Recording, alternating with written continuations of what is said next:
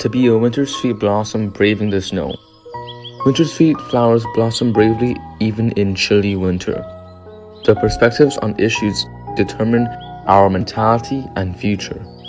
Don't leave sufferings in your heart and let them wrap yourself up over and over again. Instead, catch sight of love and light.